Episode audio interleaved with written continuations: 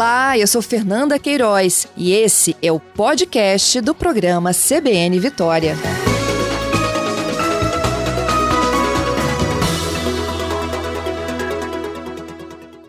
Doutora Simone, bom dia. Bom dia.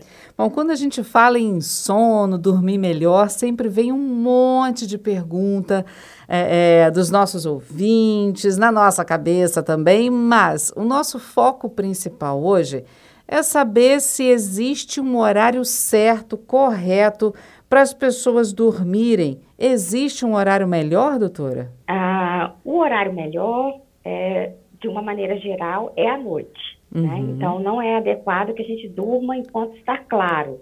Nós, seres humanos, nós somos animais diurnos, né? Então, a gente tem que, durante o dia, se movimentar, estar tá ativo, e quando escurece, é que a gente tem que dormir.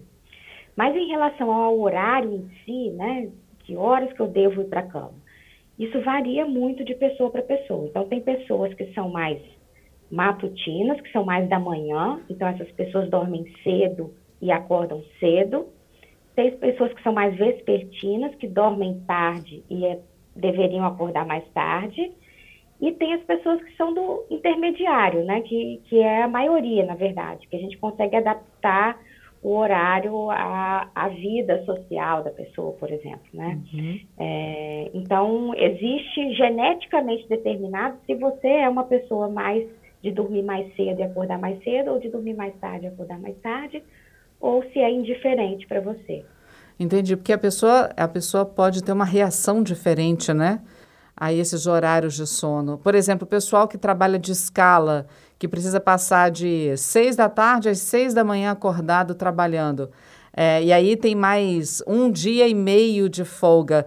Dá para colocar, balancear esse sono, colocar em dia? Como é que fica, por exemplo, a movimentação dessas pessoas em relação ao seu sono e à sua energia? É, isso é um problema, né? Então, trabalhar em turnos né, e alternar dias onde você vai estar mais ativo à noite ou com outros dias que você vai dormir à noite, é muito difícil. Então, a maioria das pessoas que trabalham em turnos, elas têm ah, um distúrbio do sono, que é o distúrbio do sono do trabalhador de turno. Elas sofrem com isso, sofrem uhum. com, essa, com esse sono em dias alternados. E, sendo assim, elas têm que ser muito bem orientadas em relação a isso. Isso ah, varia de acordo com a escala, né? Tem escalas que são muito diferentes umas das outras.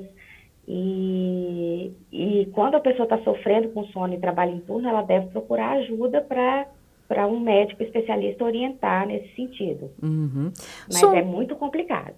Sono é cumulativo, doutora? Muita gente faz conta de sono. Não, eu dormi pouco essa noite, três horinhas, mas no... agora à noite, na próxima noite eu compenso, durmo 10, 12. Existe essa conta? Não, a gente não dá para fazer banco de sono, né? De horas de sono. então, é, a gente precisa de uma quantidade de horas, né? De acordo com a faixa etária. Num adulto, é de 7 a 9 horas de sono por noite. É importante que essas 7 a 9 horas de sono sejam seguidas, é, porque a gente passa por fases diferentes durante o sono. Então, na primeira metade da noite, por exemplo, a gente tem menos sono REM, é o sono dos sonhos, é o sono da memória, é o sono de a gente tem um maior relax, relaxamento muscular. Ah, esse sono vai predominar na segunda metade da noite. Então, se a gente dormiu três horinhas, a gente quase não teve sono REM naquela noite. E não é que no outro dia a gente vai compensar e vai ter mais, entendeu? Então, uhum. Então, a, a, o nosso sono, a cada noite, ele tem características diferentes de acordo com o horário que a gente está passando por ele. Uhum. Bom, tem gente que encosta e dorme com 3, 5 minutos. Tem gente que demora uma eternidade para dormir, coisa de meia hora, 40 minutos, até uma hora para começar a relaxar a dormir. Isso depende da pessoa, é mais um exercício mental, é fisiológico, biológico? Ah, o normal é que a gente durma entre 10 minutos e 30 minutos, né? Então, quem dorme mais rápido do que 10 minutos, quer dizer o quê? Quer dizer que essa pessoa está muito cansada. Então, essas pessoas que comentam, ah, onde eu bato, onde eu encosto, eu durmo. Ah, eu sou, eu durmo muito bem, porque aonde eu paro, eu estou dormindo. Ou deito na cama, imediatamente já estou dormindo, já estou roncando. é, isso, é no, isso não é normal. Isso é uma sonolência excessiva. Então, a gente tem que demorar mais ou menos de 10 a 30 minutos para iniciar o sono. Além dos 30 minutos, é que a gente vai começar a considerar que isso é normal. A gente está demorando muito para conseguir dormir. E isso não, ah, isso pode ter a ver com ah, hábitos da pessoa. Então, uma hora antes do horário que você deseja dormir, você tem que dar uma desacelerada, tem que ir apagando as luzes, tem que né, desligando o celular. Então, você tem que entrar num clima de relaxamento porque na hora que a gente deita, a gente não tem aquele botãozinho de desligar, né? Então a gente tem que dar uma ajuda aí para o nosso sono, começando uma hora antes do horário que a gente tem que dormir, pelo menos. É, tem gente que precisa de um ruído branco para dormir, tem gente que uhum. precisa de um determinado programa de TV para dormir. É, por exemplo, a pessoa está acostumada a assistir aquela determinada série, mas se tiver jogo de futebol, novela, alguma outra coisa, pessoa, a pessoa não dorme. Mas quando muda para esse programa específico, é como se fosse um interruptor e a pessoa pega no sono e dorme. Música, tem gente que dorme com um fone de ouvido. E, e isso, doutora, são é, é, passíveis de, de acontecer? É possível, não é possível? Tá, é um erro da população? um erro, são associações que a pessoa pode fazer com o horário de dormir, né? Quando você cria uma rotina, seu cérebro vai associando isso tudo com o horário de dormir, o horário de relaxar. Então, tem pessoas que usam música, tem pessoas que usam livro, tem pessoas que usam a TV. Ah, o ruído branco é uma coisa também que comprovadamente ajuda a manter um sono mais profundo. O ruído branco é aquele ruído contínuo que pode ser até de um ventilador, de um ar-condicionado, uhum. não precisa vir do celular, né? É, então, não é inadequado a gente ter um ritual que envolva sons, imagens, perto do horário de dormir.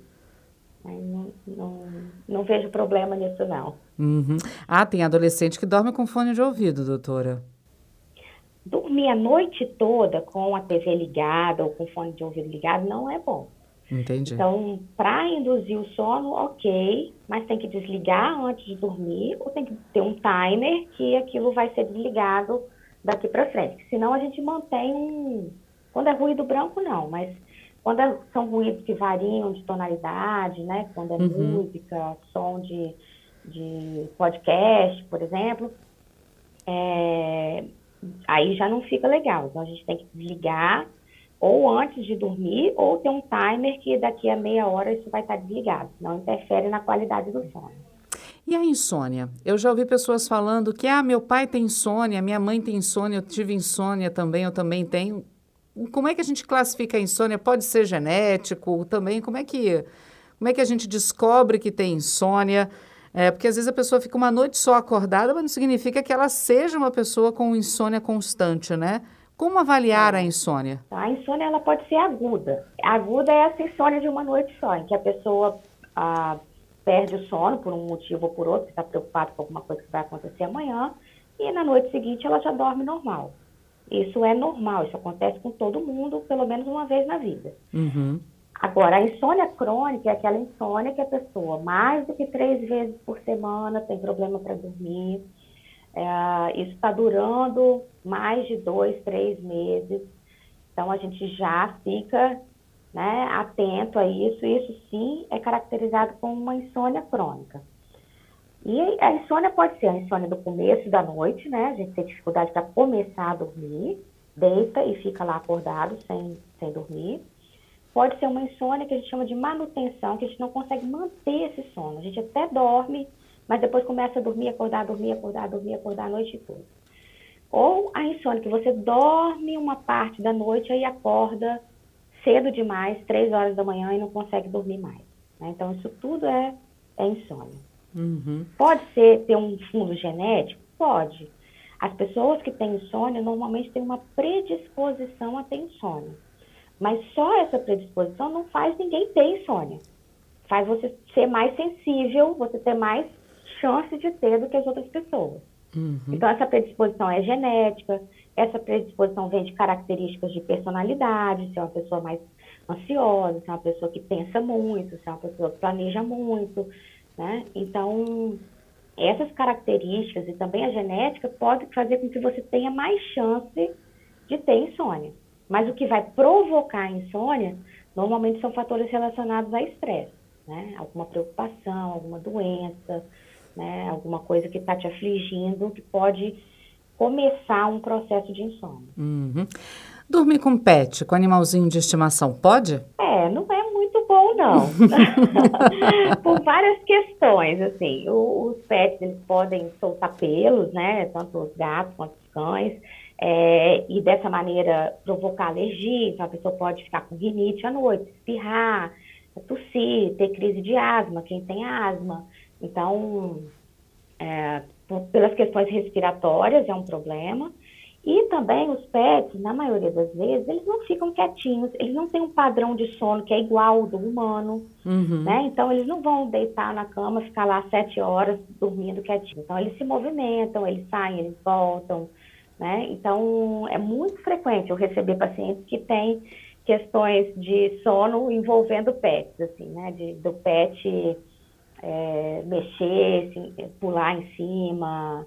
Ah, então, não é muito adequado, não. Aquele comprimidinho de melatonina é para todo mundo, doutora? Não.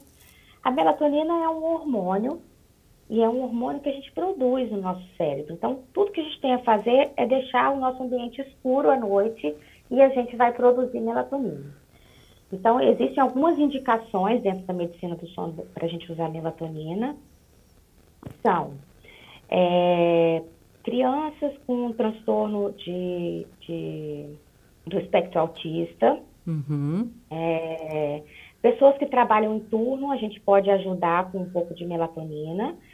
É, para jet lag, que é aquele, aquele mal-estar que a gente sente quando viaja de um fuso horário para outro.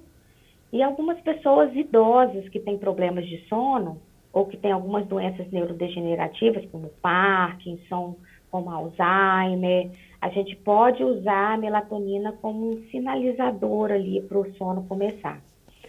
É, não deve ser usado indiscriminadamente, na dose que a pessoa quer, porque às vezes doses excessivas trazem efeitos colaterais, tipo dor de cabeça, mal-estar gastrointestinal, sonolência durante o dia.